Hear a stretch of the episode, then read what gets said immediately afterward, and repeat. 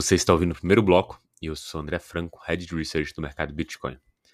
Inflação e decisão. Hoje vamos ter a divulgação dos dados da inflação americana e a decisão da Corte de Delaware a respeito do plano de liquidação da FTX. Esses dois eventos eles podem fazer o mercado se movimentar hoje ainda até o final do dia. Neste começo de quarta-feira a gente tem o Bitcoin e o Ether basicamente começando no 0 a 0, como a gente já está acostumado a ver isso, e nos dados on-chain a gente teve o acúmulo de mais 6 mil bitcoins por parte dos investidores de longo prazo. No Ethereum foram quase 24 mil Ethers de saldo líquido positivo colocados em stake nas últimas 24 horas. Quanto às notícias, nada muito relevante. A BitGet destinando aí 100 milhões para financiar a expansão do ecossistema cripto, né? A empresa visa aí criar um, um ecossistema comercial que incorpora investimento em, em, investigação, finanças descentralizadas, meio de comunicação e outras funções, segundo foi comunicado.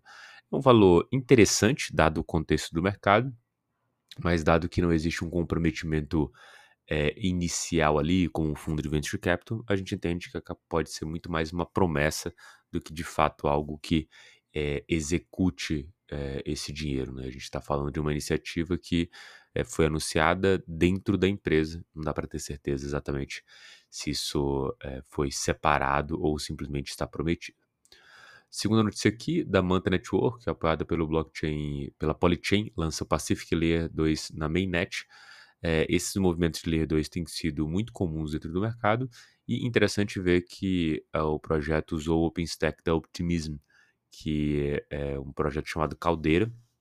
Muito bom ver a Optimism sendo usada como stack de desenvolvimento, mas de novo a gente continua olhando aqui para outros ativos. A gente sabe que Layer 2 é um negócio que vai continuar crescendo é, e precisa entender quais são os principais aqui ativos que devem performar dentro de uma carteira.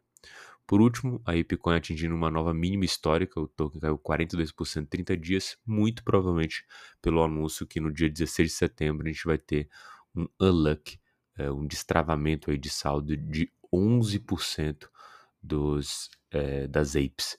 Isso é o valor mais alto até o momento de unlock, de unlock, é, e isso é, com certeza criou pressão dentro do, do, do projeto.